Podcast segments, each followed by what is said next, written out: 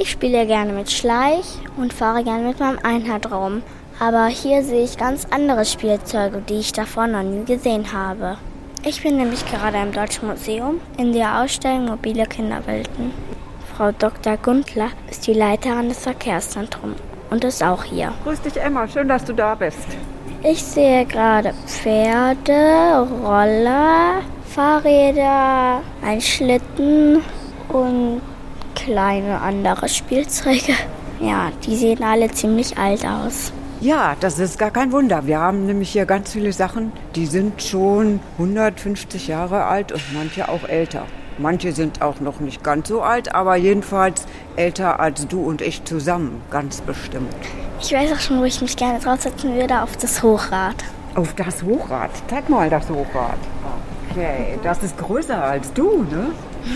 Ich sehe ganz viele Kinderfahrräder, die ein bisschen merkwürdig ausschauen.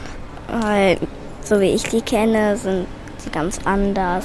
Die haben viel dünnere Reifen aus Metall und die Sitze sind größer.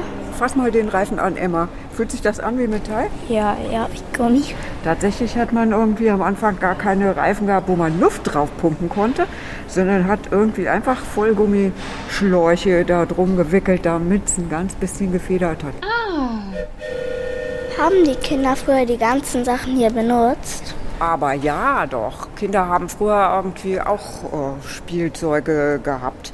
Früher brauchten die Eltern von den Kindern aber häufig viel Geld, um ihren Nachkommen so ein Spielzeug auch kaufen zu können. Andere, die nicht so viel Geld hatten, haben dann auch mal was selber gemacht. Also ein Fahrrad zum Beispiel selber gebaut in der Werkstatt. Und ich finde so eins, was wirklich ganz dolle anders ist als heute, ist, dass zum Beispiel diese Fahrräder gar nicht aus Metall hergestellt wurden, sondern aus Holz zusammengebaut wurden. Aha. Oh, hier ist ja ein Kino. Da wird gerade ein Video abgespielt, in dem ein Junge mit zwei Rädern rumfährt. Sieht ein bisschen so aus wie ein Rollstuhl, sah das aus. Die heißen Seifenkisten, weil man früher irgendwas genommen hat, was es halt so gab, wo man was mit bauen konnte. Dann hat man versucht, Räder dran zu bauen. Dann ist man damit um die Wette den Berg runtergefahren. und der, der am weitesten gekommen ist und am schnellsten war, mit seiner Seifenkiste, der hat gewonnen. Das klingt ja cool. Ich habe jetzt hier ganz viele Sachen entdeckt, die ich ganz toll finde und die hätte ich auch gerne zu Hause. Was mir am besten gefallen hat, war die Feuerwehr.